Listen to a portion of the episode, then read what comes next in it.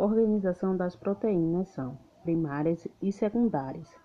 Primárias, representado pela sequência de aminoácido unido através de ligações peptídicas.